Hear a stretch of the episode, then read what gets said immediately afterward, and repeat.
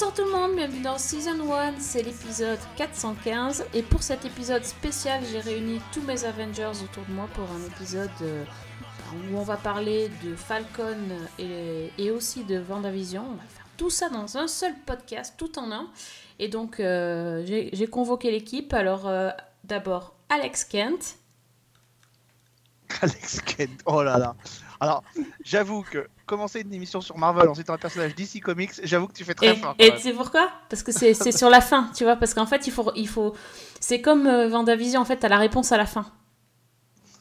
Oui, bah, je pense que si les gens sont pas trop cons, ils auront compris que tu vas parler de Superman et Lois tout à l'heure, enfin bon, quand même. oui, ça va très bien, écoute. Oui, ok. Euh, on a, c'est le retour aussi de Priscilla. Salut Priscilla. Salut, et moi donc j'ai pas de surnom, mais tout Ah va si, bien. alors comment tu, on pourrait t'appeler euh, Je suis tellement mauvaise en, en super-héros euh, Marvel. euh, Ag- agent Priscilla. Ouais, ou Stark, ça me va bien, je suis, je suis équipe Stark, complètement. Priscilla Rambo. Ah, On n'a pas parlé de Game of Thrones. On n'a pas parlé de Game of Thrones, on a parlé de. Priscilla Rambo, c'est bien, non? Tony Stark, s'il vous plaît, le Tony, The Iron Man. Ah ouais, Eh exactement. oui. Pas mal, pas mal. Eh. Et Fanny, euh, Wonder Fanny, un truc comme ça Ça tirait? Ah bah oui, très bien. Je prends. Non, Fanny, Je moi j'aurais, moi j'aurais dit, alors puisqu'on est, dans, on est dans la, ma- je sais pas, je l'aurais bien vu en Ghost Rider, moi, Fanny. C'est pas faux. Bon, bah d'accord, ça me va aussi. Tu prends aussi, bah ça va. Je sais c'est pas, pas- le, petit, le côté, je sais pas, le petit côté moderne, fan de Sons of Anarchy, c'est pour ça que je disais ça. Bah, c'est parfait, je prends. Ah ouais. Agatha aussi. Pas mal aussi. Écoute, hein. Moi j'ai un petit côté choix. avec le rire satanique. euh. Non, Mais je- ça pourrait être Et ça. Sophie, ce sera le chat, de, et Sophie, ce sera le chat de Captain Marvel, celui qui ouvre avec une grande bouche et des verres qui sortent. Super Merci beaucoup. Je t'en prie, c'est cadeau. C'est cadeau, c'est cadeau. Ouais, ben, puisque c'est ça, moi je vais t'enfermer dans, dans mon podcast et tu pourras plus en sortir. Et je vais faire Oh non, toi tout ce que je veux. Je- Fais gaffe, ça, ça peut être mal pris cette euh, phrase quand même. Mais bien sûr, c'est fait exprès. Je Titre. te rappelle qu'en 12 ans de temps, tu m'as fait faire à peu près tout ce que tu voulais déjà. hein. Et moi aussi, Ouais, donc ouais. euh, bon. Bah oui, écoute, euh, ouais, peut-être que on on était, on était qu'illusion et on sait pas, il s'est peut-être rien passé en 12 ans de temps. hein. c'est ça. Peut-être qu'il y a eu un bond dans le temps, on sinon- sait pas. Ou de claquer des doigts. Un, claque- aussi. un claquement de doigts et ouais. Un claquement de doigts, on a fait 415 épisodes. Allez hop, Je sais pas ce qui s'est passé entre temps, deux trois conneries, et c'est bon. Hop, c'est parti. bon, bref. Donc sinon, on a vu Vendavision en entier. Attention les gens, parce que cette fois-ci, on va vraiment spoiler parce que on en a parlé déjà. On a fait un épisode spécial euh, sur euh, sur la série, mais euh, là, on voulait quand même euh, en reparler ensemble parce qu'on a on a fini les les neuf épisodes et puis. euh, voilà, c'était quand même euh, important de voir aussi la fin pour euh, comprendre le début, comme je disais tout à l'heure. Euh, du coup, qui se lance En premier? N'ayez pas peur. vas-y Fanny. Euh, non, je t'en prie, vas-y, à toi l'honneur. Oh, D'accord, ça va. Ça... Comme il y en a une qui l'a pas vu en plus, comme ça. oui, déjà. euh, c'est vraiment pour ma pomme que ça commence. Écoute, moi, je, moi, ça a vraiment été mon, mon- mon- mon gros plaisir euh, pendant les 9 semaines de diffusion de Vendavision. J'ai vraiment beaucoup aimé. Euh, ça me fait marrer. euh, Ça Il y a deux choses qui m'ont fait marrer. Euh, j'ai- un, j'ai aimé Vendavision. Deux, j'ai adoré voir les, les, les, les- fans, mais alors fans de chez fans, Oui. qui spéculaient sur les réseaux sociaux et qui, évidemment, ont été d'une mauvaise foi totale à la fin de la diffusion parce que ils s'étaient plantés et plutôt que de reconnaître qu'ils s'étaient plantés sur les spéculations, ils ont préféré dire que la fin était décevante. Euh, ça, ça me fait quand même beaucoup marrer. Donc, euh, j'ai écouté des podcasts où ils réussissaient quand même en termes de durée de podcast et pourtant même nous des fois on fait fort, mais à, à faire à exploser le compteur, à faire plus de temps pour euh, d'épisodes de Vendavision que de podcasts. Enfin, plutôt l'inverse, de podcast que de Vendavision. Ouais. Euh, donc, c'était très intéressant, mais c'est vrai qu'à un moment donné, il y a une réalité d'écriture qui est l'écriture d'une série. Et, et on peut pas y projeter tout ce qu'on veut. Alors c'est intéressant d'échanger, de faire ces, spéculations, mais on savait que on n'allait pas pouvoir euh, avoir des, des- sous-couches et des sous-couches d'écriture. Alors qu'on n'a que 9 épisodes potentiellement de 35 à 45 minutes en gros, qu'on devait quand même résoudre le problème de Vendavision, de Vanda, de Vision. d'introduire un méchant global à l'histoire et puis peut-être d'ouvrir vers la suite. Donc on savait très bien qu'il pouvait pas y avoir trois méchants qui se cachaient derrière, qui tiraient les ficelles de Enfin voilà. Donc quand on avait compris à peu près ça, bah, finalement euh, l'histoire qu'on a vue, celle de Vanda qui essaye après le, retour euh, de, tous les morts, euh, après le claquement de doigts de, Thanos, de, se reconstruire. Et puis en fait, bah, ce qui est assez malin, c'est que cette série a été en fait le vrai en gros, hein, le vrai premier origin story sur Vanda en, réalité. Euh, Vanda, on l'avait découverte à de très très rares exceptions, euh, dans quelques passages, dans Age of Ultron, dans les Avengers, dans des choses comme ça, mais euh, elle n'avait pas vraiment été au centre de, de l'attention véritablement. Euh, et Vision, c'était un peu pareil, c'était un couple qui était fort, mais qui n'était pas au cœur de l'attention. Et là, on a sa vraie origin story, euh, enfin plutôt la origin story de, de, Scarlet Witch, euh, ce personnage que effectivement on ne pouvait pas mentionner au début de, Ultron parce que euh, bah, les droits étaient détenus par la Fox, qui détenait les droits des X-Men et qui maintenant que la Fox est revenue dans le giron de, Disney et de Marvel peut, euh, donc être mentionné. Et donc on a la vraie origin story de comment Vanda euh, Maximoff devient euh, la Scarlet Witch. Et moi j'avoue que honnêtement euh, les neuf épisodes, j'ai adoré ces neuf épisodes de bout en bout. Euh, j'ai vu des pinailleurs qui nous disent ouais tu comprends la scène de combat dans le dernier épisode, euh, c'est pas beau, c'est euh, c'est- moche, les images sont pas belles. Non, enfin, moi j'ai juste pris un, plaisir pas possible de voir euh, Vanda, Vision euh, essayer de, combattre leur, euh, leur méchant, donc White Vision pour, pour l'un, qui d'ailleurs, on a aussi une forme d'origin story, un nouveau Vision qui est, qui est effleuré aussi, Vanda qui affronte Agatha Harkness et qui devient Scarlet Witch. voilà, moi j'ai moi j'ai moi j'ai pris mon plaisir et puis surtout avec les possibilités que ça ouvre pour la suite euh, du, MCU. Et puis c'est vrai que euh, bah, sans falloir faire une redite par rapport à ce qu'on a dit dans, dans des épisodes de Season 1 qui remontent à, à 7 ou 8 ans, euh, mais euh, bah, moi voir des scènes de combat qui sont bien chorégraphiées dans l'univers de Marvel à la télévision, si vous voulez, quand je repense à, à, à ces séquences qui faisaient mal quand même dans Agents of Shield, je me dis ok on a fait du chemin. Et maintenant, on a vraiment quelque chose qui est fort. En fait, j'ai l'impression que Vendavision, quand je le vois, c'est un peu la fusion entre tous les côtés positifs qu'il y avait du MCU euh, au cinéma, c'est-à-dire euh, des méchants, un univers, euh, des, combats, enfin voilà, et tout le côté qu'il y avait un peu de, positif dans l'introspection des personnages qu'on avait dans Marvel côté Netflix. Et c'est la fusion de ces deux univers qui donne Vendavision. Parce que c'est vrai qu'il y avait un côté très cheap dans Agents of Shield qu'on n'a pas retrouvé là dans, dans cette série.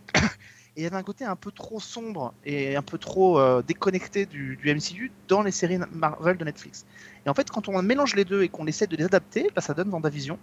Et pour moi, c'est une très très grosse réussite. Il est clair que le, dernier épisode, euh, euh, ben, c'est vraiment une montée en puissance au niveau de tout ce qui est action, scène de combat.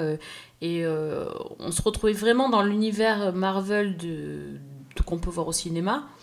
Euh, moi, ce c'est pas ce que j'ai préféré dans la série, clairement. euh, la, la- la première chose que j'ai préférée, c'est la référence au sitcom, mais ça, c'est vraiment le côté série film qui, qui parle. Euh, et puis, je me, suis, je me suis laissé prendre l'affection pour ces personnages. Et ça, je m'y attendais pas forcément parce que, effectivement, dans Age of Ultron, euh, moi, j'ai vu arriver euh, Scarlet Witch, je savais pas du tout qui c'était. J'ai juste trouvé qu'elle était super cool et qu'elle était rousse, donc ça, me plaisait. Enfin, j'en suis restée à ce niveau-là. hein. Vous voyez, c'est pas. Et, et c'est pas dire que bon, j'avais pas besoin de savoir qui était ce personnage, mais justement le, le fait qu'ils aient creusé tout ce personnage, son origine story qui est quand même super intéressante, et puis quand on creuse un petit peu à côté, c'est ça donne vraiment envie de connaître ce personnage. Et euh, enfin, j'ai adoré le, le côté euh, le côté du coup rétro qu'on peut voir avec le costume de Scarlet Witch euh, dans l'épisode d'Halloween, ces- toutes ces choses euh, qui ont été amenées petit à petit et jusqu'à la scène finale qui, qui est vraiment grandiose. Moi, j'ai comme, comme toi, hein, franchement, je, je regrette euh, qu'il n'y ait pas eu un ou deux épisodes de plus parce que tous les vendredis, j'attendais les- l'épisode et euh, bah, le premier vendredi, Et, et- ça et a tu fait sais, pour bizarre. rebondir sur ce que tu dis, pour, ce que tu dis, pour rebondir sur ce que tu disais, en plus de ça, il faut quand même se dire que, ok, peut-être que ce qu'on a aimé, c'était les sitcoms et tout ça, mais on reste dans une série qui appartient euh, à Marvel, quoi, et on reste dans une série qui est du MCU, qui doit, doit faire le lien. Donc, il était évident qu'à un moment donné, on ne pouvait pas faire l'impasse euh, sur euh, une scène de combat, qu'on était, on était obligé de revenir à un moment donné sur ses pattes et on pouvait pas avoir 9 épisodes. Moi, je trouve que j'adorais l'en- l'entrée dans les sitcoms, mais euh, au bout de 3-4 épisodes, Oui, ça Honnêtement, pouvait pas moi, il fallait que 24 l'intrigue, avance, comme parce ça, que- c'est sûr. C'est sûr. non, on pouvait, on pouvait pas. Je veux dire, c'était pas, c'était- pour moi, c'était pas possible. Et puis, il fallait que l'intrigue avance. Puis moi, j'avais envie de voir du MCU. Enfin, si je viens voir du MCU, c'est pas pour voir, euh, pour voir des, des trucs qui sont, euh, qui, qui- qui- explorent autre chose que ce que j'ai envie de, découvrir. Donc, j'ai envie d'avancer aussi dans la mythologie, tout en découvrant un univers et une façade qui, est- une facette, pardon, qui est, euh, qui est un peu innovante et un peu, un peu différente. qui est amusant, donc moi personnellement en MCU, je n'y connais pratiquement rien. Euh, vraiment le, juste les trucs de base. Donc forcément, je suis entrée dans la série euh, pratiquement euh, à l'aveugle. Et il y a beaucoup de choses que j'ai aimées. Euh, déjà, les premiers épisodes, effectivement, toutes ces références, tous ces hommages aux, grandes sitcoms. Euh, comme disait Sophie, c'est sans doute la série Phil qui parle, mais bon, moi, ça m'a plu. Euh, après, effectivement, euh, je voyais pas durer ça forcément neuf épisodes. Et en fait, il y, a- finalement il y a deux blocs dans cette série, euh, dans ces neuf épisodes. Il y a tous ces premiers épisodes avec ces, plongées dans différentes sitcoms de différentes décennies, euh, avec de temps en temps des petits indices ou des petites choses qui font assez vite comprendre qu'il y a quelque chose d'autre derrière. Et puis euh, sur le final, où là on bascule carrément effectivement dans le MCU, et, la, liaison entre les deux, euh, je trouve, est quand même très convaincante, alors que sur le papier, c'était quand même hyper casse-gueule. Après, effectivement, j'ai beaucoup entendu et vu de, commentaires sur ce dernier épisode, sur cette, cette bataille finale. Euh, des gens qui étaient déçus ou qui, qui râlaient un petit peu. Moi, personnellement, j'en ai pris plein les yeux. Euh, j'ai trouvé que, que ça tenait parfaitement la route dans cet univers-là. Euh, les personnages que j'ai découverts véritablement, donc Vanda, Vision, même, même Agatha, c'est des personnages auxquels je me suis intéressée, attachée. L'histoire de fond m'a complètement convaincue aussi. Donc euh, voilà, en, en tant que quelqu'un qui ne- n'est pas adepte du MCU, euh, j'ai adoré quoi. Oui, oui, c'est Même bonne si, je information. suis, même si je suis probablement passée à côté d'une multitude de, de, d'easter eggs et de clins d'œil euh, à l'univers Marvel. Oui, mais les Easter eggs étaient là pour, euh, pour être des clins d'œil. C'est exactement ce que tu viens de dire. C'est-à-dire que Mm. beaucoup ont voulu y voir autre chose.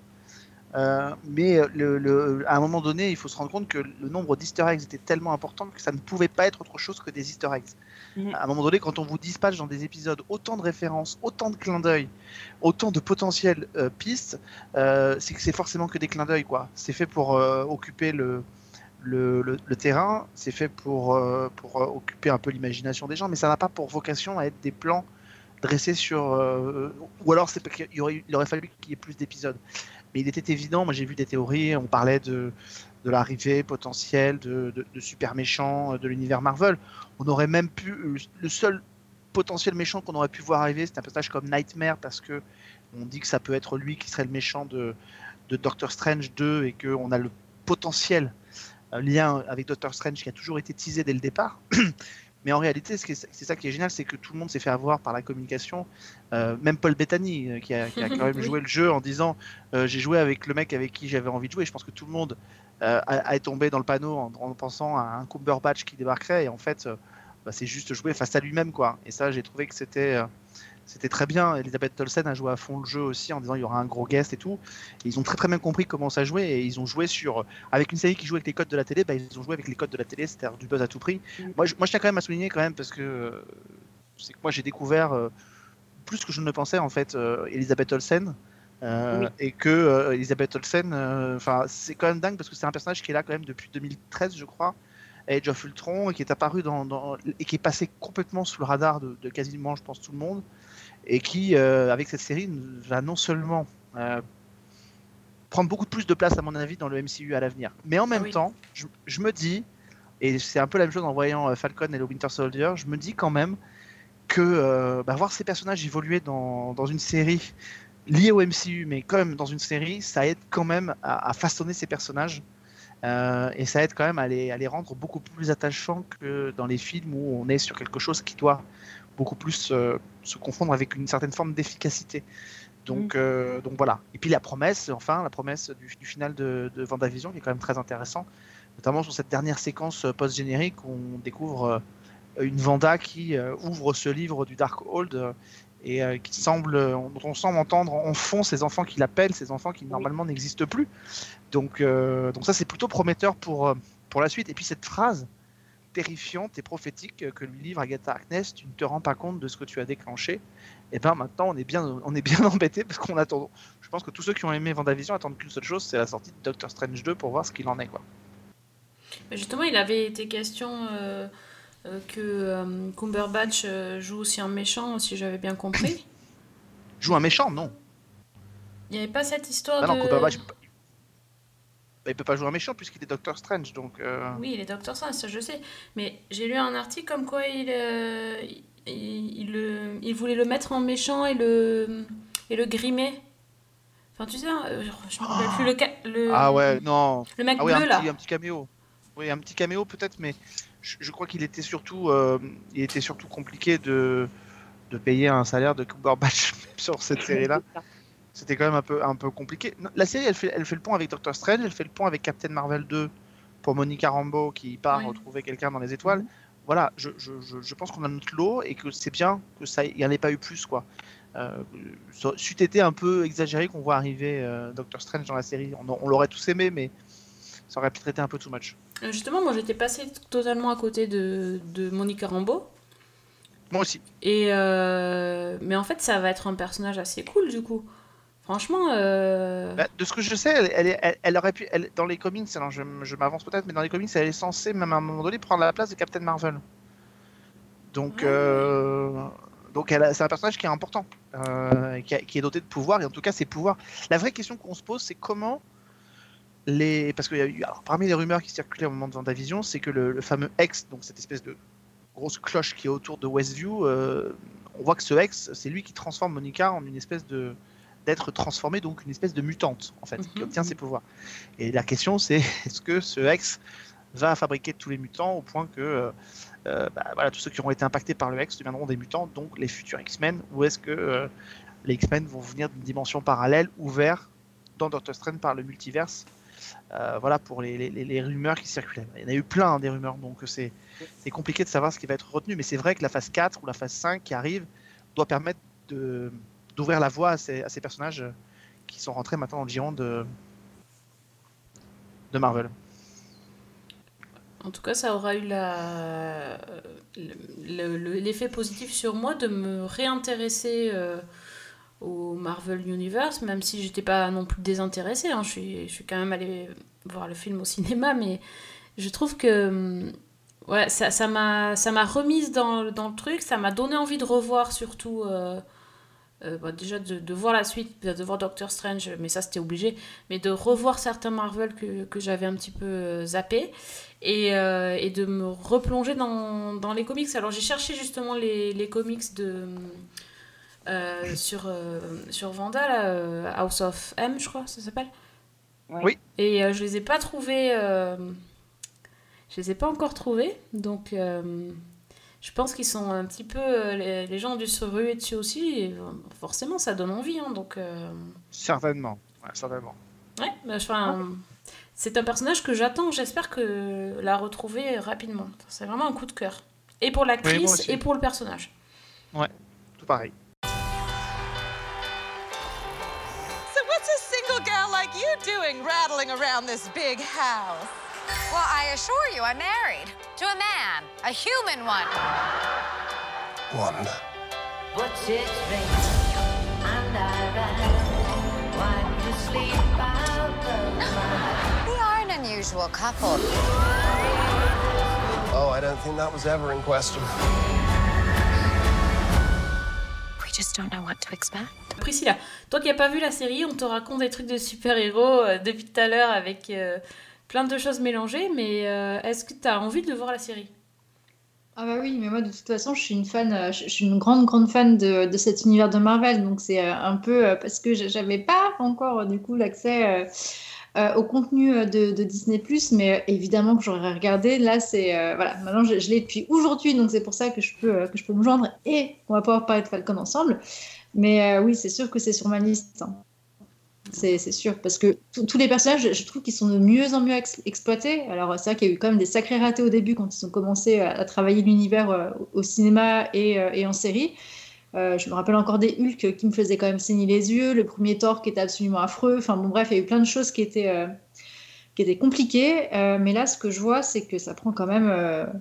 ça prend sa, vraie place, sa vraie dimension. Et, et donc, oui, forcément, j'ai envie de savoir. Parce que Vanda, alors moi, j'avais vraiment aimé, par contre, dans les films. On sent que euh, c'était un personnage voilà, qui, mettait un petit peu en, pointillé, mais il pouvait pas la laisser comme ça. C'était impossible. C'était impossible par rapport à tout ce qui était, euh, en train de se faire et puis aux Avengers, surtout le dernier.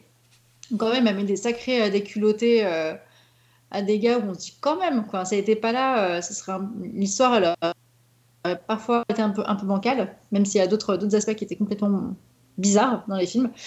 Et du coup, ouais, c'était, il était temps en fait qu'il fasse quelque chose de, de Vendavision et, euh, et donc oui, forcément, j'ai vraiment envie de regarder. Bon, bah écoute, tu... la prochaine fois que tu, tu viendras dans le podcast, tu nous diras ton ressenti. Tu auras eu le temps de voir les, les 9 épisodes, je pense. Oui, oui, oui. Ouais, cool.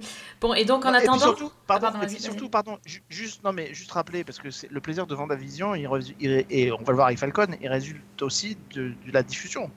Euh, Oui. Alors c'est pas c'est pas une nouveauté quand même, mais euh, je, je- je pense que si euh, euh, il y a eu The Mandalorian qui avait déjà un, un peu posé les bases. Là, il y a Vendavision. Je veux dire, si Netflix, si Disney Plus enfonce le clou sur, sur ces séries-là en créant cette espèce de buzz perpétuel toutes les semaines, qui n'est pas nouveau, c'est ce que font toutes les chaînes de télévision depuis 70 ans, mais je pense que ça va peut-être questionner les, les, les, les, les- plateformes qui, elles, notamment Netflix, j'ai fait le lapsus, ne, ne jurent que par le streaming euh, euh, en binge-watching, et on se rend compte à quel point finalement il y a une dichotomie entre les séries Netflix, dont en gros on parle pendant 5 jours après la diffusion, euh, parce qu'il y a une espèce de hype où on se jette dessus, puis après on n'en parle plus, euh, globalement, hein, je, schématise, je caricature, mais c'est à peu près ça, et puis les séries Disney qui euh, bénéficient, en tout cas sur leur plateforme, d'une diffusion euh, continue euh, toutes les semaines, et donc d'un buzz continu toutes les semaines en fonction de ce qui se passe dans les intrigues. Mais là, en l'occurrence, le buzz autour de Vendavision m'a quand même fait penser à ce qu'il y avait autour de Lost. Où on avait aussi, Oui, euh, aussi. des des ouais. Et C'est vrai que la diffusion hebdomadaire est, est parfaite pour ça. Mais moi, ce que, mais moi j'aime bien cette diffusion hebdomadaire parce que déjà d'une, ça te permet aussi de faire d'autres choses de ta vie. Euh, et euh, tu te sens moins obligé de, de, de rester euh, collé, scotché sur ton, sur ton écran. Et après, tu as quand même envie d'aller te chercher. Ça te laisse le temps de poser des théories, ça te laisse le temps euh, de discuter avec tes amis de ce que tu as vu. Donc c'est plutôt, euh, enfin c'est plutôt heureux que, euh, que Disney Plus prenne ce choix en fait de la durée. Mais oui, mais en même temps, en même temps, on va, on faut quand même rappeler pour ceux qui auraient oublié parmi nos auditeurs que Disney Plus, en fait, n'a pas choisi un mode de diffusion.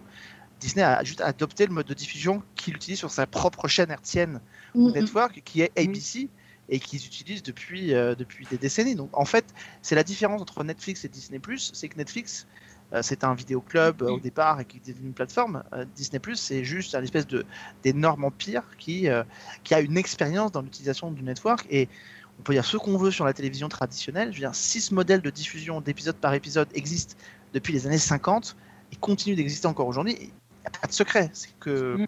c'est qu'on n'a rien trouvé de mieux pour créer la- la- la- l'addiction aux gens, pour créer cette, euh, cette addiction euh, qui est, qui est redoutable. Donc, euh, donc voilà. Et d'ailleurs, ils, épousent la même, le même système en programmant leur série, c'est-à-dire que bah, y a 9 épisodes, donc normalement on échappe au contrôle du mois gratuit d'abonnement.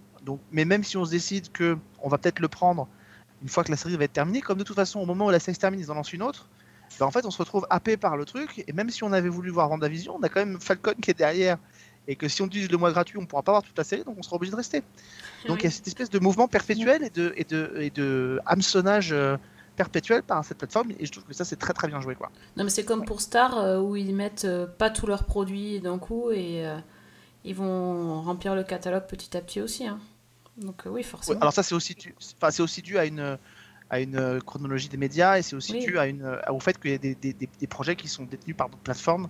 Non, mais Euh, bien sûr, mais il y a aussi droit. ça qui ça. Il y a, y tout qui fait que tu, tu peux pas. T'as pas envie d'arrêter ton abonnement parce qu'il n'y a pas de creux. Non, il n'y a pas de creux. Puis je dirais même que c'est encore pire. C'est-à-dire que euh, Netflix, bah, il est un peu dépendant aussi des séries qu'il va acheter, qui sont, alors pour le coup, souvent des séries d'élite. Euh, Star, en fait, la particularité, c'est quand même qu'ils vont, ils vont sortir du chapeau des, des trucs qui sont quand même des très grosses productions euh, euh, qu'ils avaient, qu'ils pouvaient pas diffuser jusqu'à présent et qui sortent au fur et à mesure. Donc en fait, eux, ils sortent au compte-goutte des rediffusions de, de- de trucs premium, de Mhm. trucs classiques. Euh, et ça, on sait que les trucs classiques, les séries cultes, euh, c'est ce qui marche bien sur les plateformes. J'ai l'impression qu'il appartient à quelqu'un d'autre.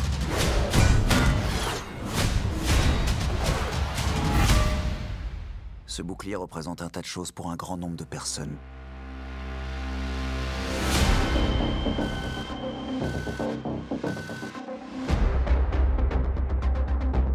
Symboles ne sont rien sans les femmes et les hommes qui leur confèrent leur valeur. Nous avons besoin de quelqu'un qui ranime notre flamme. Donc, en attendant de, de, de- d'aller- de parler de Star, parce que je pense qu'on n'a pas fini de, de visionner, là, là aussi on va être pas mal, euh, parlons un petit peu donc de Falcon et le soldat de l'hiver. Donc, euh, bah, du coup, Priscilla, puisque tu l'as vu, est-ce que tu peux nous raconter de quoi ça cause? ça, c'est vache. Oui, c'est vache, dis donc. C'est vache Mais, Oh, C'est quoi C'est un gars qui vole et un bouclier C'est, pas ça le Voilà, oui, c'est ça. Bah, et moi, je, eh ben, ravie, ravie de voir encore ce projet euh, qui, euh, qui pourrait être une- encore une belle extension euh, du Marvel Universe. Bon, on reste sur des codes assez classiques. hein, euh. Ça, j'étais euh, le, le début, on va dire les, les dix premières minutes, euh, quand on a justement euh, euh, le faucon Falcon qui est là et qui vole partout, qui est dans le désert, qui va essayer d'attraper des méchants. Bon, ça me rappelle un peu le Iron Man aussi, euh, bah, le premier épisode d'Iron Man d'ailleurs, si je me trompe pas, euh, quand, quand Tony Stark va dans le désert et puis voilà, et puis il y a tout qui, explose, bon bref. Un- une grosse entrée en matière, tout à fait Marvel, où on met les gros moyens, on montre qu'il va y avoir de l'action, qu'il va y avoir de la bagarre, et voilà. Donc, euh, donc on démarre sur du lourd, du classique, et après progressivement on rentre dans l'histoire. Et, euh, donc, on, va, découvrir la, vraie vie, en fait, euh, du coup, de, Falcon. Et ça, c'est plutôt top. On voit le passage aussi de témoin sur, bah oui, bah, qu'est-ce qu'un monde sans, Captain America? Comment est-ce qu'on peut le reconstruire? Qui peut prendre le relais sur, le héros qui va sauver la planète, le représentant euh, du guerrier un peu protecteur euh, de la Terre puis aussi euh, quand même de la fierté des États-Unis, parce que c'est toujours un peu euh, le concept de dire euh, cette nation est puissante, cette nation euh, a des super-héros et pas vous. Euh, donc, euh, on était un peu là-dessus. Et on va aussi retrouver euh, Bucky, qui, moi, était un, des personnages qui m'avait vraiment euh, beaucoup touché, du coup, euh, dès qu'on l'avait vu euh, dans. C'était Captain America. c'était Captain America, je crois, hein, c'était ça. hein. La première fois où on l'a vu apparaître. Parce que des fois, je confonds un petit peu avec les, avec les Avengers, parce qu'ils sont vraiment mêlés. Et Bucky aussi, on, on va le voir dans sa vie, dans sa vie de civil, où il a essayé de se déconnecter un petit peu de, son passé. On voit, il est là, il nous répète bien qu'il a plus de 100 ans, que du coup, euh, il réapprend à vivre sans les combats, sans, euh, sans la violence. Et, euh, et puis, on va le suivre dans sa, dans sa psychothérapie. Et c'est plutôt intéressant aussi de le, voir, de le voir comme ça, un peu plus sensible, plus fragile, plus ouvert. Et, et du coup, on se demande comment ces, ces deux personnages vont, vont finalement se mettre en contact parce qu'on en a un qui est en train de galérer, qui essaie de détacher de son passé, qui essaie de, se racheter une vie euh, plus, euh, plus commune, plus, euh, plus banale. Et de l'autre côté, bah, voilà, on, a, on a Falcon qui, qui donne toujours sa vie, sa vie pour, les, pour, pour l'État, pour la nation, pour la planète et aussi pour sa famille. Parce que là, on va le découvrir avec, avec ses proches, sa sœur en particulier et ses petits-neveux en Louisiane. Et, et c'était, c'était quelque chose d'assez sympa. Donc, qu'est-ce qui va se passer? Eh ben, Il commence à poser les bases, donc on n'en a pas encore beaucoup sous la dent euh, à décortiquer. Mais euh, ce pitch, c'est qu'ils vont devoir, donc ces deux super-héros qui sont carrément aux antipodes l'un de l'autre, euh, vont devoir se rassembler. Évidemment, le fil conducteur, c'est Captain America, hein, euh, donc euh, qui va qui va leur permettre de, se retrouver à un moment ou à un autre, et, euh, et l'apparition d'un nouveau Captain America qui sort du chapeau euh, et qui nous met sur ce cliffhanger de dingue, et on se dit mais pourquoi, qui sait, euh, comment vont réagir euh, Bucky et Falcon? Et comment est-ce que leur lutte, du coup, euh, va finalement prendre? Voilà, co- comment est-ce qu'ils vont se mettre en contact, comment est-ce qu'ils vont aborder ce truc-là? Et surtout qu'est-ce qu'ils vont faire? On a un début de méchant qui commence à un peu, à être expliqué, mais c'est assez, assez vague, donc je sais pas bien où est-ce qu'ils vont nous emmener avec ça. Mais j'étais euh, quand même un peu frustrée de ne pas avoir le deuxième épisode pour qu'on puisse en parler un peu plus au- aujourd'hui. Mais si j'ai bien compris, euh, corrigez-moi si je me trompe, mais euh, dans, dans Avengers, euh, quand, quand Captain America meurt, il donne son bouclier à Falcon. Bah oui, Il, tra- il lui transmet tout en fait, il lui transmet tout, et il lui fait bien comprendre que c'est lui qui va devoir prendre le relais. Oui, bon. Et donc, Voilà, sa- donc, sauf que euh, les choses vont pas, se passent pas comme prévu. C'est juste ça, en fait, le pitch. Bah, si, parce que- bah, en même temps, la série s'appelle Falcon et Soldat d'hiver, pas Captain America, nou- nouveau The génération. New donc- Falcon, Eh euh, oui, oui. Donc on se doute, on se doute qu'il va peut-être revêtir le costume de Captain America. En même temps, ils sont allés. En même temps, il a, il a une chance parce que euh, Captain America lui transmet au moment où il a vieilli, et comme ils ont pris un nouveau Captain America qui ressemble comme deux gouttes d'eau au papy de là-haut, il y a peu de chances qu'il fasse quand même pas de long feu. non, hein. mais c'est pas Donc, possible, euh, ça. Depuis qu'ils nous ont montré cette image, euh, il a zéro non, mais crédibilité. il a, non mais le mec, il a zéro, il a zéro charisme quand on le voit arriver. Franchement, oui. c'est pas. On se dit, mais c'est c'est qui, mais c'est qui ce guignol quoi? Enfin, bon, C'est bref. Ouais. Non, mais surtout, ce qui moi, ce alors moi, c'est la seule chose qui m'a gêné après. C'est vrai que moi, j'ai globalement euh, beaucoup aimé, mais la seule chose qui m'a gêné, c'est que finalement, on sait que Captain America, dans, l'iconographie euh, Marvel et tout, c'est le symbole de l'Amérique, mais enfin, il n'empêche quand même qu'au-delà de ça, euh, je, suis quand même un peu étonné de ce choix qui a été fait. C'est-à-dire que de transformer Captain America en espèce de symbole à retrouver. Alors, que- alors je rappelle quand même que Falcon et le Soldat d'hiver devaient être la première série qui devait prendre la place sur euh, Disney Plus s'il n'y avait pas eu la pandémie qui a tout bouleversé. Donc, Mm. donc elle aurait dû être la série qui embraye juste après Endgame. Enfin, moi, le choix. Alors là, pour le, coup, le choix me choque, me choque, non, mais me, me surprend un peu. Qui est le choix quand même de faire de Captain America cette espèce d'icône absolument à remplacer, alors que quand même, pardon, mais si le monde euh, s'en est sorti, c'est quand même grâce à Iron Man, quoi. Et C'est oui. quand même Iron Man qui a sacrifié sa vie pour, euh, pour, pour, pour sauver tout le monde. C'est quand même lui qui a des funérailles en grande pompe. Et en fait, il est mentionné à aucun moment, quoi. Il est mentionné à aucun moment, et c'est Captain si- America qui prend si, tout le euh, truc.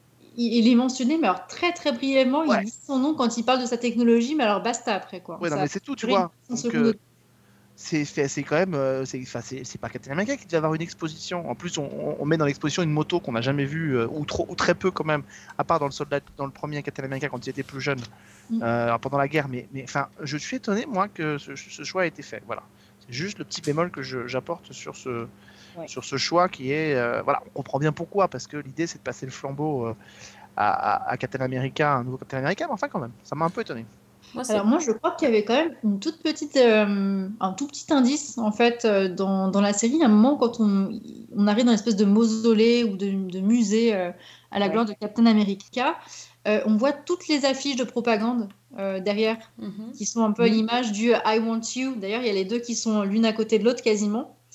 Et, euh, et donc, je pense que bah, là, le choix de Captain America s'explique par rapport à ça. C'est-à-dire que c'est un peu le reliquat de, de la guerre où, euh, où voilà, ça a été euh, le, le grand héros, euh, l'idéal américain absolu du, Oui, mais- du militaire et puis de la propagande. Et donc, je pense que par rapport à leur culture à eux, c'est ça s'entend. Parce que même maintenant, ces affiches-là, elles sont toujours exploitées, elles sont toujours utilisées plus ou moins. Et, euh, et donc voilà, on- Tony Stark à côté, euh, bon, c'était, il était tel, il était trop pédant pour être mis en avant. Donc si on est sur une logique politicienne, parce que finalement c'est plein de logiques politiciennes qui se, qui sont sous-ja- sous-jacentes là-dessus, j'arrive même plus à le dire, sous-jacentes, euh, ça, tient la route. Nous on est déçus parce qu'on se dit, bah on sait, mais si on le prend d'une, perspective politicienne, donc ce qui est vraiment donc le, cas, c'est absolument logique. Je suis surtout, moi je parle surtout en termes de, je suis pas déçu pas spécialement. Vu que pour moi c'est pas logique. Non, je, je pense que c'est pas logique d'un point de vue scénaristique. Je veux dire, c'est Captain, Ameri- Captain America a une importance considérable, on est d'accord, la symbolique est forte, mais je, je, reste, je maintiens quand même que Tony Stark a enfourché le gant de l'Infinity, euh, a claqué des doigts pour effacer Thanos, pour effacer euh, tout son empire, et que c'est grâce à ça, parce que sinon, il se faisait euh, laminer Captain America ou pas. quoi. Donc, euh, euh, que, que, que finalement, dans l'après, c'est-à-dire en début de phase 4, il ne reste rien de cet acte héroïque ou quasiment rien, euh, en tout cas pour l'instant, Mm. c'est vrai que c'est très étonnant. Après, tu as dit quelque chose tout à l'heure, tu as dit Falcon et, et Bucky sont quand même aux antipodes. Ouais, enfin, sauf qu'ils avaient quand même commencé à, à fortement se, se rapprocher. on le voit d'ailleurs quand on regarde les petits, les petits modules qui existent, euh, les légendes, je crois, sur euh, Disney+, qui Mhm. retracent un peu le parcours des personnages. On se rend compte que, je crois que c'est au moment de Civil War que euh, les, deux, les deux sont devenus quand même très potes et très proches. euh, et que finalement, c'est pas étonnant de les avoir euh, qui, qui, qui- qui se rapprochent et qui, euh, et, et qui en fait aujourd'hui sont, sont potes. Simplement, ils sont, ils sont un peu séparés euh, dans l'espace et dans le temps, quoi. Hmm. Mais ce qui est, ce qui est intéressant pour quelqu'un comme moi, donc qui n'est pas versé dans le MCU, chez ces deux personnages, dans ce premier épisode, c'est la façon dont ils sont montrés, justement, où, où on a finalement ces deux personnages qui sont face à un passé ou à un héritage et, et la manière dont ils l'assument. C'est-à-dire que d'un côté, on a Falcon qui refuse le poids de cet héritage-là, et, et de l'autre côté, on a Bucky qui, lui, euh, bah, finalement, doit assumer son passé et doit assumer ce qu'il a fait. Alors, à sa manière. hein. Mais je trouve que le- la proposition est assez intéressante. Moi, je, je j'avouerai quand même que je suis euh, assez déçue de, ce- de cet épisode parce qu'il n'a pas réussi à me, à ma- me happer. Euh, alors, la première scène est, est- est vraiment chouette, la, la scène d'action quand tu sautes de l'avion. C'est hyper bien filmé, c'est en V. En plus, ils ont filmé euh, enfin, en même temps que le gars qui saute. Enfin, ça, ça, ça rend super bien. On est vraiment en plein dans l'action. Et après, ils m'ont un peu perdu. Alors, euh, j'étais. euh, J'étais à la fois perturbée par cette histoire de bouclier parce que quand même je me suis dit mais j'ai vu le film, je me souviens cette histoire donc je comprends pas trop ce qui se passe. Et en même temps je me dis mais qu'est-ce qu'ils veulent me raconter? Euh, et, je suis arrivée à la fin de l'épisode, je me suis dit ouais ok euh, je crois que j'ai raté quelque chose parce que je j'ai pas du tout euh, j'ai pas réussi à rentrer dans cet univers là. Après je vois qu'il y a six épisodes euh, et que je vais certainement en apprendre. euh, voilà. Est-ce que je vais rester sur les six, euh, le, tous les six épisodes? Je ne sais pas. Euh, ça, m'a, ça me fait pas. j'ai, un peu l'impression d'avoir raté le train. J'ai, l'impression que j'ai pas révisé, tu vois. J'ai pas révisé avant le contrôle. Je sais pas ce qu'il faut. je- j'ai pas vu, revu les films. je, je me rappelle plus de rien. Et du coup, je, je suis larguée. Ce qui est certain, c'est que pour quelqu'un comme Fanny, par exemple, qui n'est pas forcément euh, au, au taquet sur euh, l'ensemble du MCU, moi je conseillerais, et si les gens sont pareils, vu les annonces de méchants qui ont été faits, euh, je serais, je serais moi, je serais vous, je regarderais le, j'essaierais au moins de regarder Civil War parce que il Oui. semblerait quand même que le méchant annoncé dans, dans cette série soit le, le méchant de Civil War, donc euh, qui serait de retour, le, le- le baron, le fameux baron Zemo. Euh, celui qui avait entraîné la guerre civile entre les super-héros dans, dans- dans le film de Captain America, euh, semble être de retour, en tout cas, euh, derrière cette fameuse organisation qui commence à, à mener des exactions un peu partout dans le monde, et sur laquelle on pense que Falcon et Bucky vont se retrouver à être lancés derrière. Quoi. Donc moi je conseillerais quand même de jeter un œil à, ça, à- ouais. de revoir au moins Civil War pour avoir une espèce de, de petite, de petite ébauche. Et on dit beaucoup que ce film, cette série fera le lien avec beaucoup de films du MCU, serait très importante. Euh, donc, euh, bah, évidemment, si on crée un nouveau Captain America, si on, si on met des choses en, branle, effectivement, on peut comprendre que ce soit très important pour, euh, pour la suite. Quoi. C'est intéressant d'ailleurs, même si c'est probablement aussi une question de droit, de voir, tu parlais tout à l'heure des autres séries euh, qui avaient pu y avoir, comme Agents of Shield ou, ou même les séries Netflix. C'est intéressant de voir que ces deux séries, donc Vendavision et Falcon, font finalement le lien entre l'univers Marvel à la télévision et l'univers Marvel au cinéma. Ça, c'est quelque chose que Kevin Feige euh, a, a dit, c'est-à-dire qu'il a dit que Mm. à partir de maintenant, les séries Marvel euh, et les films Marvel, d'ailleurs, Sophie a, a dit tout à l'heure, c'était intéressant, je ne sais pas si elle l'a fait exprès, mais elle n'a pas parlé de Marvel Cinematic Universe, elle a parlé de Marvel Universe. Et, et je trouve que c'est effectivement intéressant parce que, effectivement, jusqu'à présent, le- le- le- l'univers Marvel était un univers cinématographique, maintenant ça devient un univers tout court qui est Mhm. dépendant de la télé et du cinéma. Alors ça ne veut pas dire que vous devrez avoir vu forcément tout pour, euh, pour forcément tout comprendre, mais il est évident qu'à partir de maintenant, de la phase 4, euh, bah, tout va être connecté. C'est-à-dire qu'on dit par exemple, parmi les rumeurs qui circulent, on dit que les nouveaux Avengers pourraient être, pourraient être des Young Avengers et que parmi les personnages, il pourrait y avoir les enfants de Vanda et de Vision euh, qui seraient donc de retour et qui seraient- formeraient cette nouvelle équipe de, de super-héros euh, pour, pour les Avengers plus tard. Donc en fait, euh, oui, il y a une interconnexion et que de toute façon, maintenant, tout va être fait pour que cette interconnexion fonctionne, c'est-à-dire que les univers soient euh, étendus, que et d'ailleurs on le voit même avec même Mandalorian, les ponts sont faits entre les autres séries, sont faits avec l'univers cinématographique. Donc ça, c'est quelque chose que je pense que Disney veut explorer, c'est-à-dire, et je pense que la crise sanitaire va renforcer un peu ça, c'est-à-dire que comme on voit que maintenant les plateformes vont devenir un espèce d'endroit un peu euh, stratégique aussi pour, euh, pour, sauver, pour sauver ces films, on voit Black Widow qui va être diffusé sur, euh, aussi sur Disney en même temps qu'elle sera sortie en salle.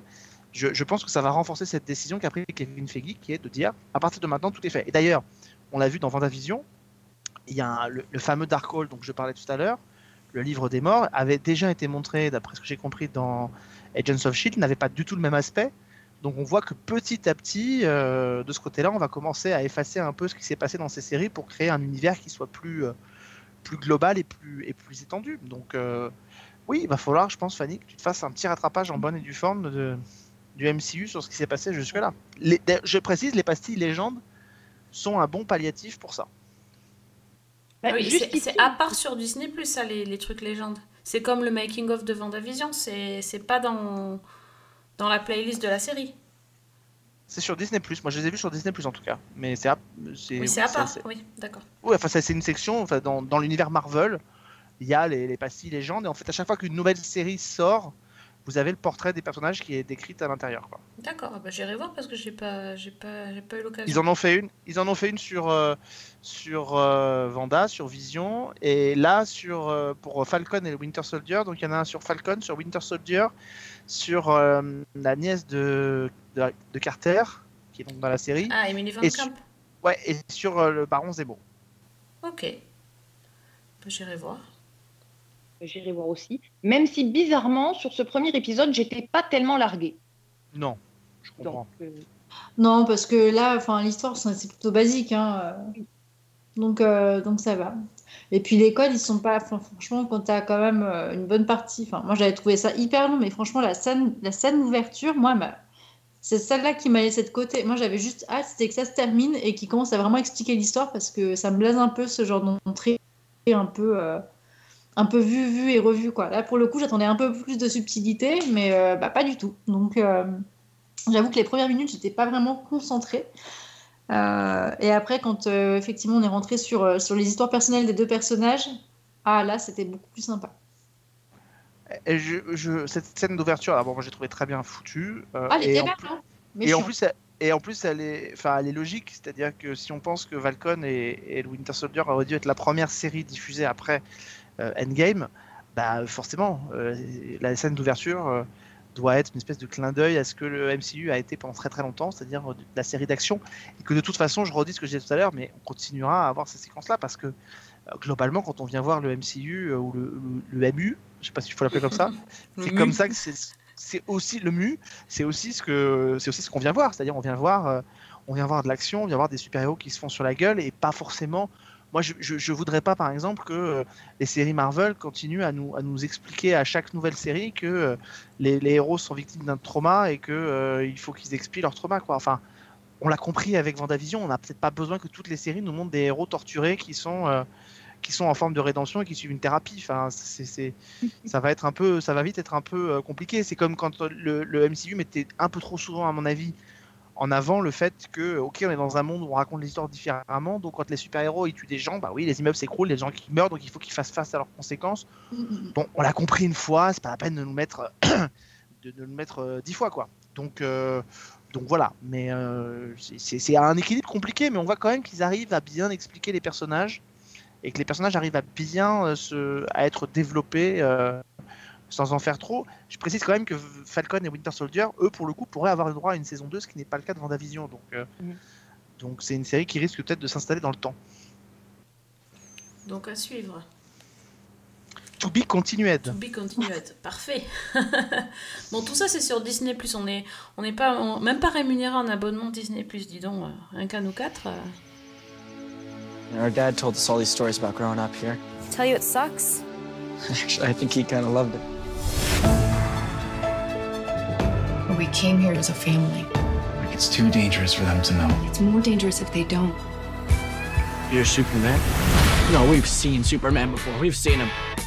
Euh, je vous propose de dans un autre euh, domaine. Non, moi je voulais parler de Superman en fait. Moi je suis la rebelle. Tu vois. J'ai pas lu, j'ai pas lu euh, la consigne. euh, moi, je, je parle super-héros, j'avais pas vu que c'était Marvel. Moi, j'ai regardé Superman toute la semaine en fait. Je Mais m'en je te fiche, comprends. c'est- c'est- j'avais envie. J'avais envie et je trouve ça trop bien. Donc, euh, euh, Superman et Lois, franchement, je m'attendais tellement pas à aimer. Je, je suis, je suis stupéfaite, je, je m'étonne moi-même. Mais honnêtement, c'est un vrai bon divertissement que je que, que j'apprécie de plus en plus. Euh, je trouve que le ben, il y a plein de choses qui marchent. euh, le l'ambiance me plaît, comment ils ont recréé Smallville. euh, ça, passe bien. Je trouve que la hum, il y a certains personnages qui, marchent bien, pas tous malheureusement. Et là, il y a quelques petits hicks, mais moi, pour l'instant, je me régale de, de regarder chaque semaine les épisodes de, Superman et Lois. J'ai j'ai beaucoup entendu de critiques euh, en disant que c'était une catastrophe. euh, oh, je sais pas, je sais pas ce qui m'arrive, je, je suis, je suis contaminée. C'est pas- comme ça, hein. je, je fais mon mea culpa, mais enfin, je sais pas si vous, vous avez euh, regardé. Enfin, on avait parlé au- du premier. Est-ce que tu as continué, Alex, toi? Euh, alors, j'ai pas continué, mais j'ai des épisodes sous le coude parce que je sais que je vais continuer. Moi, j'avais adoré. Euh, moi, je suis comme toi. Alors, j'avais pas entendu les critiques négatives euh, sur la série. Si tu me dis qu'elles y sont, je te crois Moi, je- volontiers. Oui, j'ai entendu, oui. En, en même temps, pff, rare, on sait souvent les gens qui râlent, qui s'expriment sur les réseaux sociaux, donc je suis pas plus étonné que ça qu'il y ait des critiques négatives. Euh, moi, j'aime la série parce que je trouve qu'elle fait bien le. Elle, n'épouse pas le, côté euh, très parodique, très comédie qu'on pouvait avoir dans, dans Clark par moment. Euh, elle, est, elle est très, très, très éloignée de, de ce qu'est de ce qu'était Smallville et elle renoue plus de mon côté euh, elle, est- elle renoue plus avec le côté Man of Steel de, du- du- de l'univers d'ici. Elle s'éloigne un peu trop peut-être de l'univers de- du Arrowverse de la CW dans lequel elle est censée appartenir. Mais moi je suis comme toi je trouve que ça fonctionne je trouve que euh, Clark et Lois sont vraiment euh, super euh, que ça, ça, ça le fait que les enfants sont il y, a des- il y y a des phases qui sont intéressantes que euh, les confronter au à une nouvelle génération, on a l'impression de voir un peu une, euh, une espèce de revival d'un- d'une série. En fait, c'est comme si on avait vu euh, un revival de Lois et Clark euh, quelques années plus tard. C'est-à-dire qu'on retrouve les parents et puis ils ont des enfants qui ont des super pouvoirs. Et puis est-ce que le fils de Superman va être appelé à devenir Superboy à l'avenir ou pas? Enfin voilà, je trouve que c'est moi il y a quelque chose qui voilà, il y a quelque chose qui m'intéresse et je suis je suis comme toi, je suis emballé par cette série. On est trois et je suis exactement dans le même cas que vous, c'est-à-dire que je ne pensais pas que j'allais aimer et que j'allais autant aimer. C'est-à-dire qu'effectivement, ça fonctionne très très bien. Euh, Sophie, tu disais que c'était du divertissement et c'est tout à fait ça. Euh, donc, c'est effectivement, moi je suis un petit peu surprise euh, parce que sur la CW, je m'attendais pas à quelque chose de, bah, disons-le, de ce- cette qualité-là.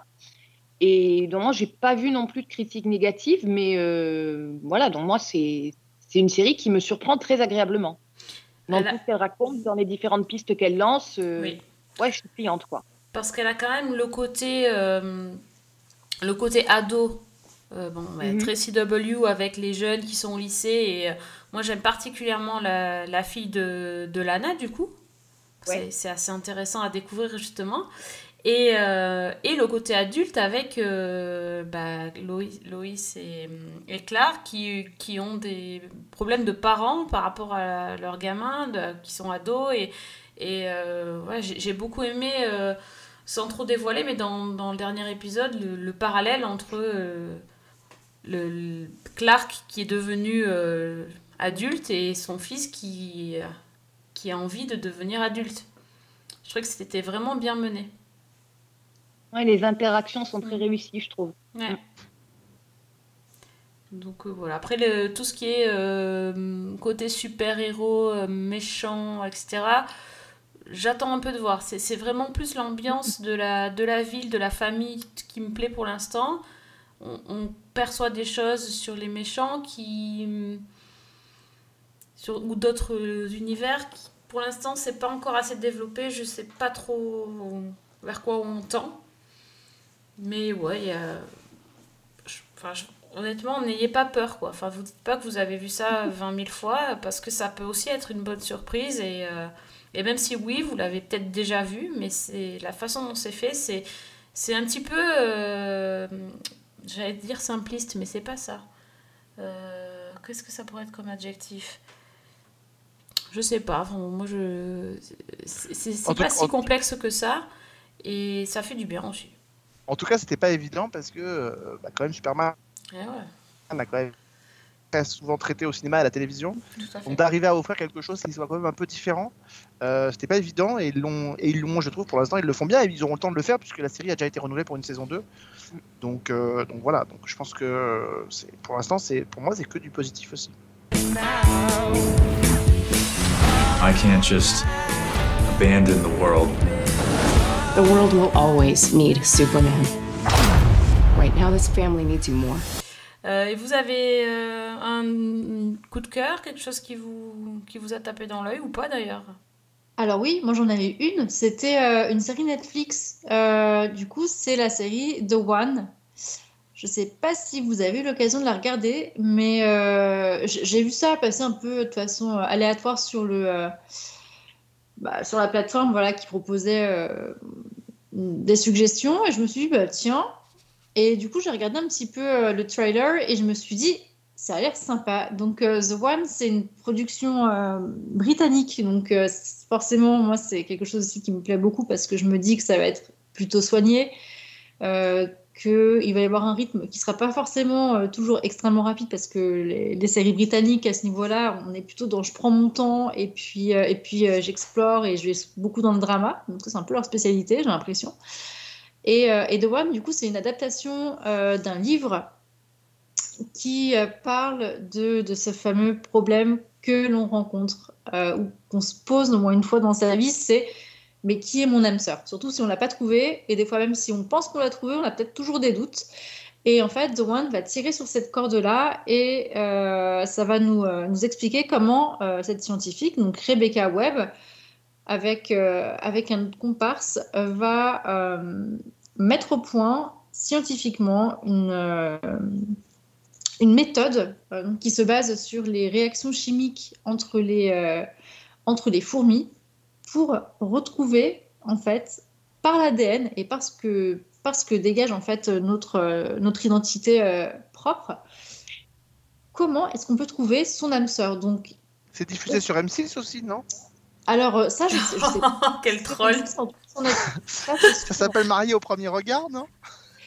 Et c'est un peu ça, en fait, mais en version beaucoup plus trash, parce que là, c'est vraiment, euh, si tu veux, en fait, participer à l'expérience que te propose Rebecca Webb, il faut que tu, euh, tu commandes ton petit kit euh, que tu reçois à la maison, tu coupes une mèche de cheveux et t'envoies ça par la poste. Et après, il te contacte si il te trouve un match. Alors, tu as un match qui est possible, mais tu peux en avoir quand même un ou deux autres, au cas où, mais la plupart du temps, ils vont t'en donner qu'un seul.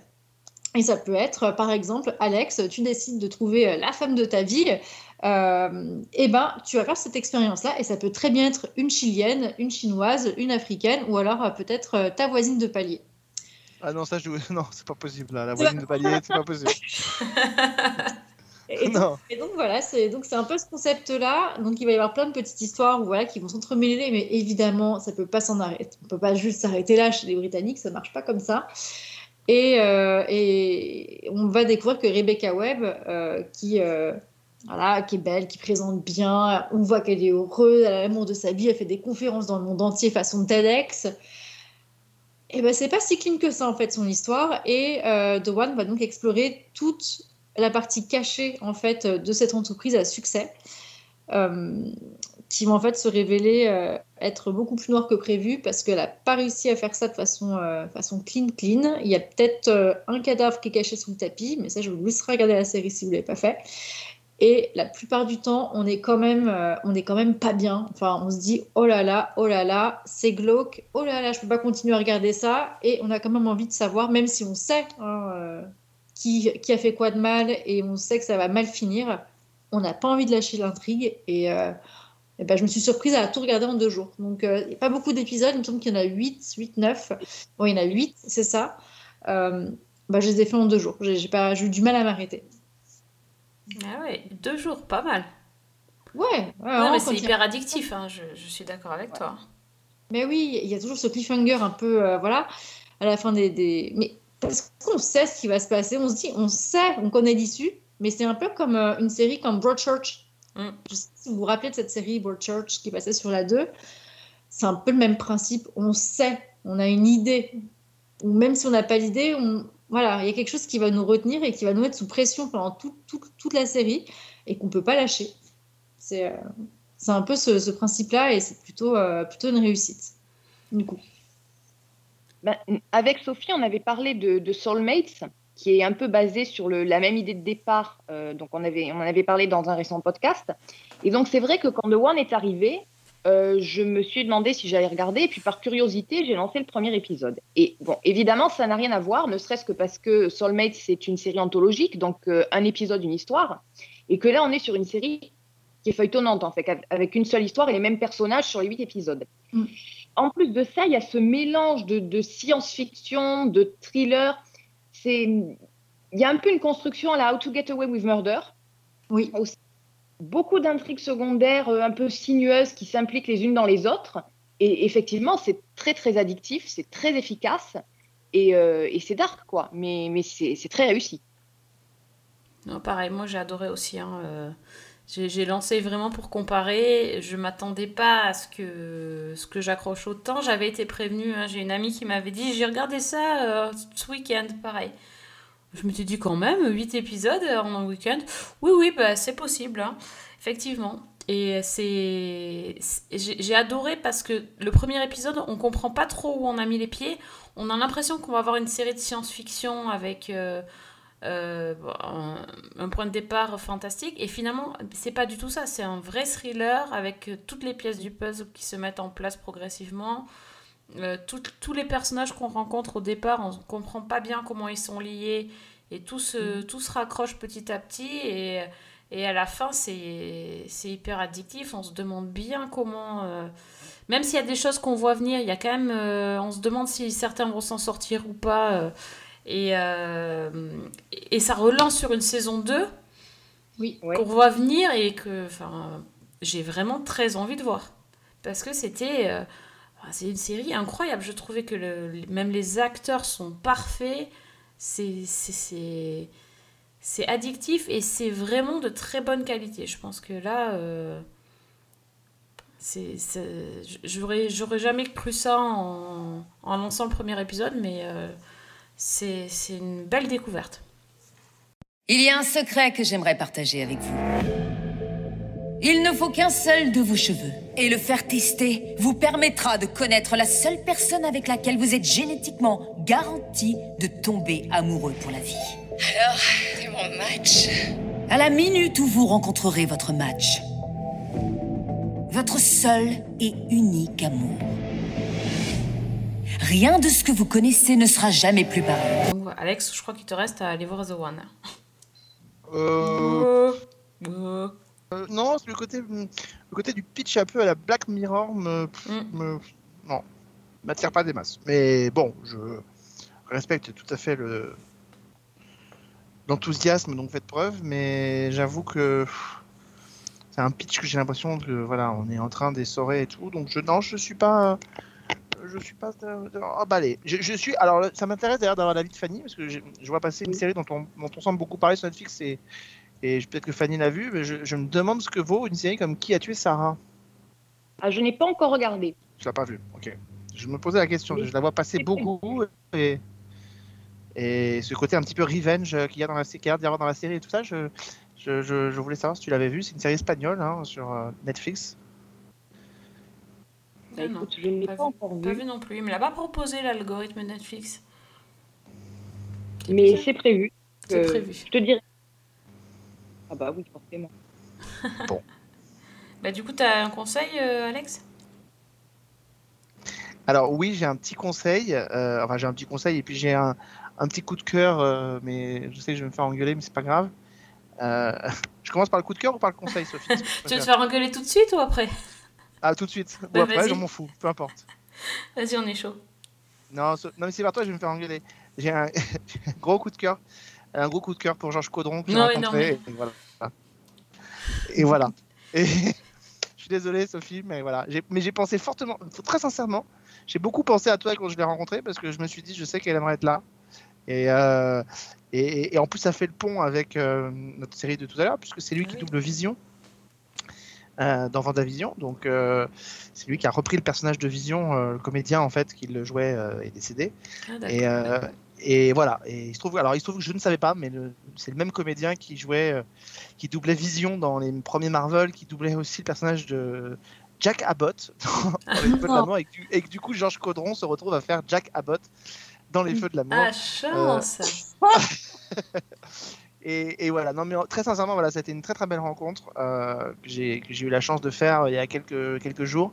Et, euh, et c'est vrai que bah voilà, la, magie de la radio, la magie du support audio fait que quand on entend, on entend évidemment tout de suite Mulder. C'est vraiment c'est vraiment, enfin voilà, moi je sais que j'ai regardé X-Files uniquement, j'ai pas pu la regarder, j'ai jamais pu la regarder autrement qu'en VF parce que, bah, parce que Caroline Bone, parce que Georges Caudron, que la voix de Georges Caudron sur celle de Mulder est quand même très, euh, Mm. très fortement imprégnée et que, et que de le rencontrer, euh, c'était quand même quelque chose d'absolument génial que je n'avais jamais eu l'occasion de faire bizarrement. Et voilà, et que c'est un, un type absolument euh, euh, charmant et adorable. Enfin voilà, donc ça a été une, voilà, une Lui. très belle rencontre. Lui, ça a été une très. Non mais voilà, mais j'ai pensé, non mais très sincèrement, j'ai pensé à toi parce que je me suis dit que que ça, ça fait partie des rencontres que tu aimerais, j'imagine que tu aimerais faire. Ah bah Donc, carrément. Carrément. Donc voilà. Et sinon, un petit conseil, alors, euh, parce que ça m'a étonné, je ne pensais pas vraiment aimer. Euh, mais alors, le corps professoral est très en représentation en ce moment à la télévision euh, française. Il y a beaucoup de séries. France 2 doit lancer bientôt une série qui s'appelle L'école de la vie, qui va être lancée, qui est une adaptation d'une série québécoise qui s'appelle euh, 30 vies, qui de mémoire est diffusée au Québec en mode quotidienne, qui là va être plutôt en mode hebdo. Donc c'est avec Guillaume Labbé, qui était un des héros de de Je te promets sur TF1. C'était le, le frère, le, le barbu, euh, voilà, et qui se retrouve euh, donc prof dans une école. Donc les profs ont vraiment la cote, et là c'est un côté un peu plus réaliste, un peu plus sombre peut-être du métier. Mais il y a un truc qui marche bien, on en avait parlé avec Fanny, c'est le côté prof, euh, prof un peu Décalé. ro- décalé, rotor. euh, et c'est vrai que bah, là en ce moment, je sais pas, ils ont tous l'envie d'en faire un. Donc après Sam, que Sophie aime beaucoup, je crois, sur TF1, euh, avec Natasha Lindinger. Après le prof de philo déjanté euh, Rousseau, on a le prof de français remplaçant euh, dans la série de TF1 qui s'appelle donc Le Remplaçant. Euh, et le prof en question, euh, c'est quand même Joe Star. Donc là, on est quand même sur quelque chose de très, de très rock'n'roll. Joe Star qui donc débarque dans un, dans un lycée pour être donc remplaçant d'un prof de français. Un lycée qui est dirigé par Barbara Schulz. et, et dans les profs, on retrouve notamment. alors, il y a Sébastien Chassagne, Ah, génial Sébastien yes. Chassagne de euh, Irresponsable, qui se retrouve à être un, un- un prof. Comment dire, un prof de maths, mais vous savez, le prof de maths, on a tous à un moment donné rencontré le prof de maths, mais vous savez qu'il y a un défaut d'autorité par rapport à ses élèves, qui se fait insulter, mais comme il a compris que s'il faisait, il faisait des, des- une sorte de tachycardie dès qu'il essayait de s'énerver, du coup, il, il laisse glisser tout sur lui.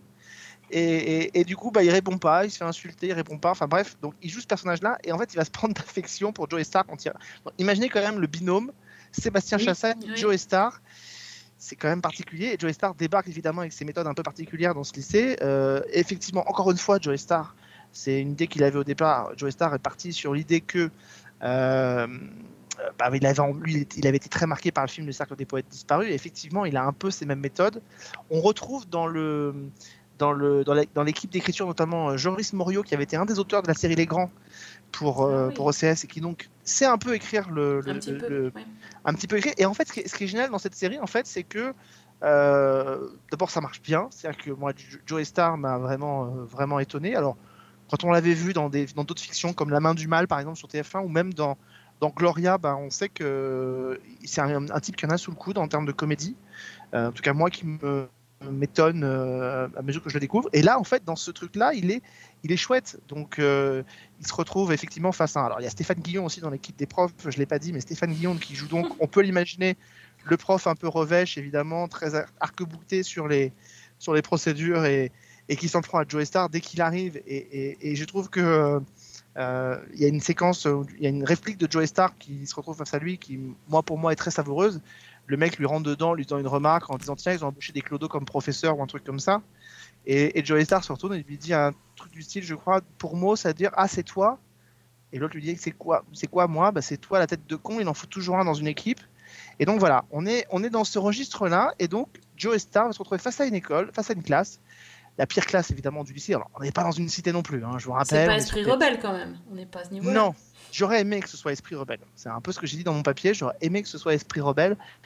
Ça n'est pas esprit rebelle. On est plus proche d'une classe euh, comme on a dans, dans, dans, dans- qu'on peut trouver dans Sam par exemple, ou qu'on peut trouver dans un film auquel moi j'ai pensé en voyant. Euh, c'est la classe dans laquelle on avait Lauryn Hill dans Oui. un film des années 90, Oui. qui est Sister Act 2. Euh, et effectivement, l'idée c'est que euh, bah, on va avoir ce- cette classe un peu qui est re- rebelle et tout, mais qui a envie d'apprendre. Et là, c'est pas un concours de gospel auquel euh, on va les inscrire, c'est un concours d'éloquence. Euh, voilà. Et donc, on va se retrouver avec, avec euh, Joey Stark qui va essayer de former cette classe pour un concours d'éloquence. Euh, et alors, ce qui est intéressant, c'est qu'elle a- c'est donc un pilote en deux parties, en deux épisodes. Donc, et à la fin du premier épisode, il y a quand même un, un- petit twist que on n'avait pas, moi, pas vu venir. Donc, parce que j'étais plongé dedans, que j'ai pas forcément. Peut-être que vous, vous le verrez venir, mais moi, je l'ai pas vu venir, donc j'ai trouvé ça intéressant. Et puis voilà, et puis à la fin du deuxième épisode, bah écoutez, l'univers est installé. Euh, alors c'est pas une série qui fait beaucoup de mal entre guillemets, c'est-à-dire qu'elle euh, désigne pas le truc. Et on savait que les méthodes de, de Joe Star qui vont s'installer en colocation avec Sébastien Chassagne, bah, rien que ça, moi ça me fait euh, ça me fait triper parce que ils sont, c'est quand même le binôme le, plus euh, le plus improbable du monde et que bah, et que ça match. euh, et que ça match très bien. Et puis voilà, à la fin du deuxième épisode, les bases sont posées en tout cas pour une future série.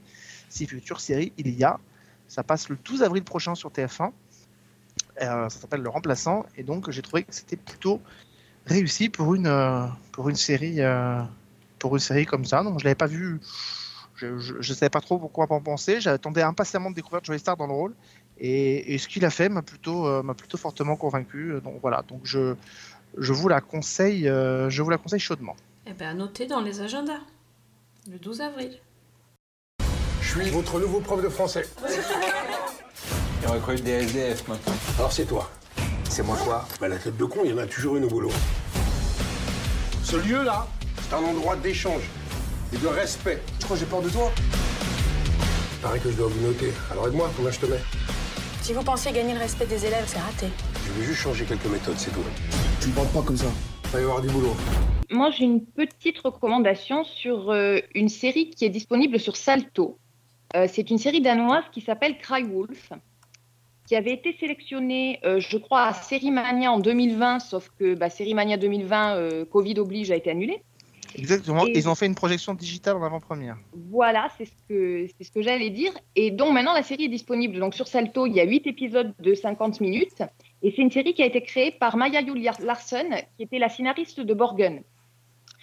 Et en fait, l'histoire, donc, euh, c'est l'histoire de Holly, qui est une adolescente de 14 ans, euh, qui vit dans une famille recomposée, donc euh, avec sa mère, son beau-père et son petit frère. Et euh, dans une dissertation à l'école, elle raconte en fait les violences qu'elle subit de la part de son beau-père. Donc évidemment, les services sociaux sont alertés et c'est Lars, qui est un assistant social, qui est chargé d'enquêter et d'essayer de découvrir ce qui s'est passé.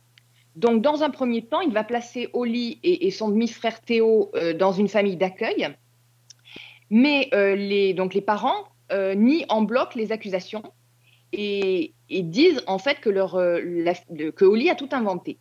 Et donc, euh, notre assistant social va essayer de découvrir ce qui se passe réellement au sein de cette famille.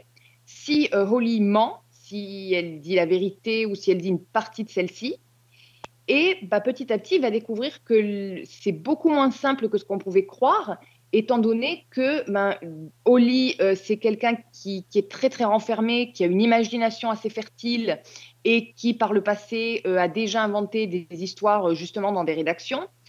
De l'autre côté, son petit frère Théo, il a une certaine tendance à la violence et il fait des dessins qui sont très très sombres et qui se prêtent beaucoup à interprétation.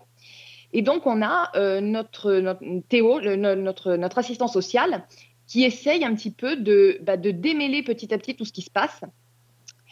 Et j'ai trouvé que c'était euh, extrêmement réussi. Alors, on retrouve un petit peu l'ambiance nordique euh, de, de toutes ces séries-là, avec une intrigue qui avance de façon assez, parfois assez lente, mais c'est pas gênant du tout, puisqu'on est quand même dans une série qui est très introspective et qui est, qui est moins basée sur l'action que sur l'analyse de tout ce qui se passe.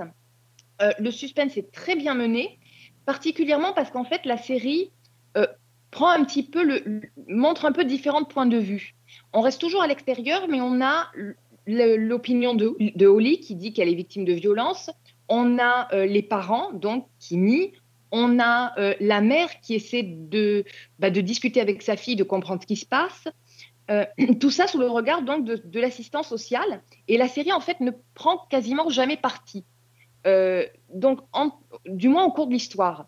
Donc, ce qui fait que, en tant que spectateur, c'est intéressant parce qu'on est vraiment dans une situation où on ne sait pas qui on peut croire ou pas. On essaie de démêler le vrai du faux en même temps que, que, Lars. Euh, on adopte un point de vue, on se dit bon, c'est bon, c'est euh, Holly qui dit la vérité, et puis la scène suivante, on n'en est plus tout à fait sûr, et on commence à se demander si finalement c'est pas les parents qui, quand ils disent qu'ils n'ont rien fait, euh, sont de bonne foi. Donc c'est c'est très très intéressant, sachant que l'intrigue est dénouée à la fin et qu'on découvre ce qui s'est réellement passé au sein de la famille. Et évidemment, au centre, on a quand même la question de, bah, de la parole de l'enfant, de la crédibilité d'une accusation, de la manière dont ça peut euh, détruire complètement une dynamique familiale. Donc c'est vraiment un point de vue qui, moi, euh, m'a beaucoup plu, m'a beaucoup intrigué. Euh, je me suis laissée vraiment porter dans ces huit épisodes. Et puis, bah, en plus de ça, c'est extrêmement bien joué.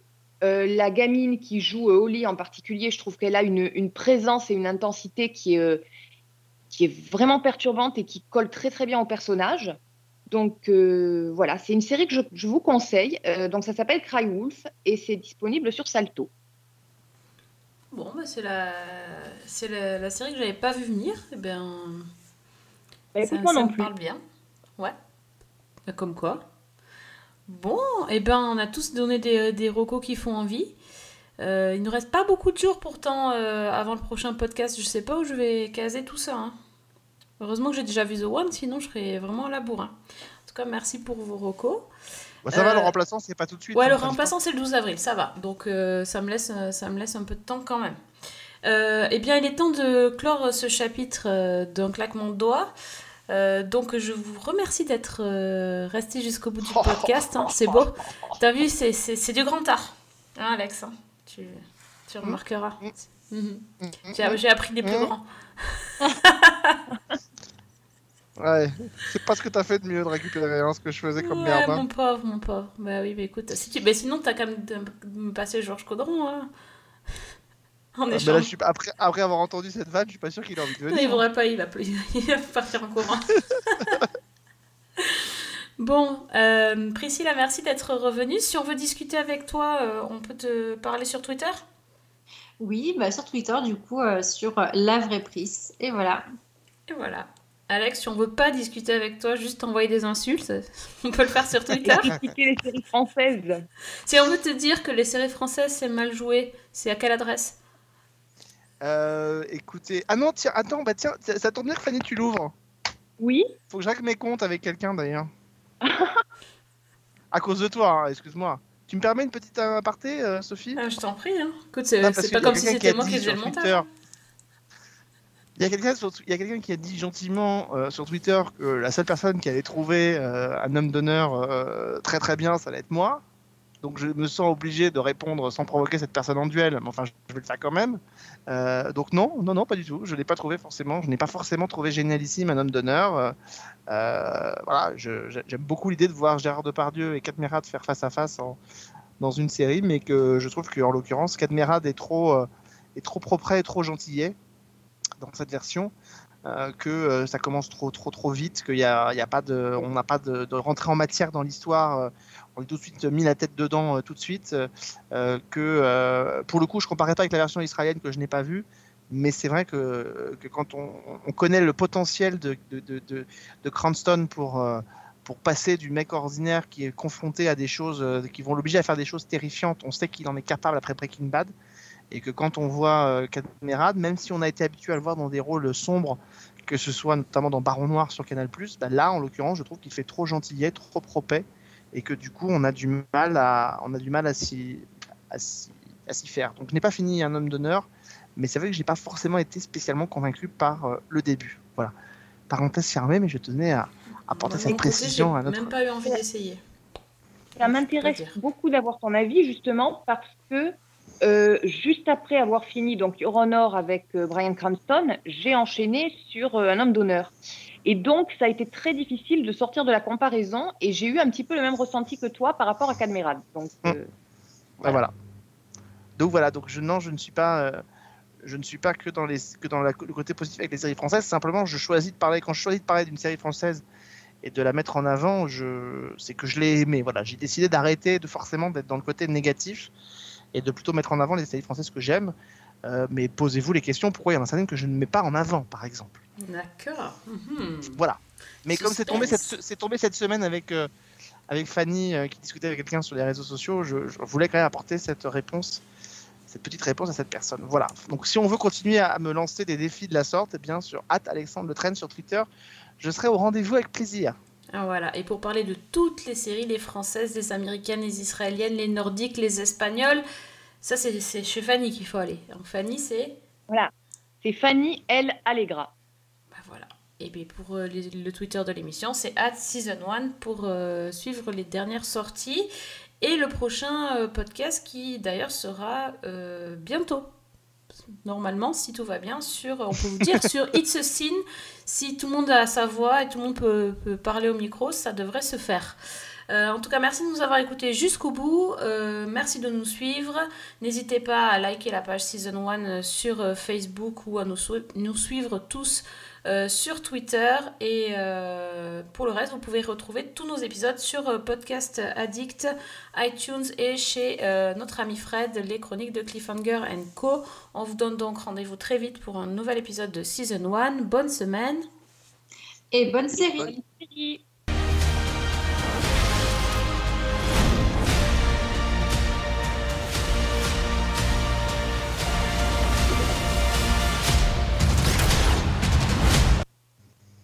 Alex, il fait même plus bonne série maintenant. Bah si, mais j'étais dilué dans le, dans le flow derrière. Ouais, on t'entendait pas. Je crois que les filles ont plus assuré. Hein.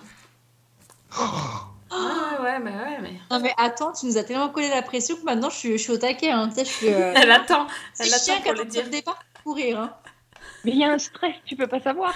Ah bah, je sais, mais c'est c'est le syndrome post-traumatique. euh, C'est ça. C'est bien connu, le PTSD. Alors que moi j'ai 12 ans de vie...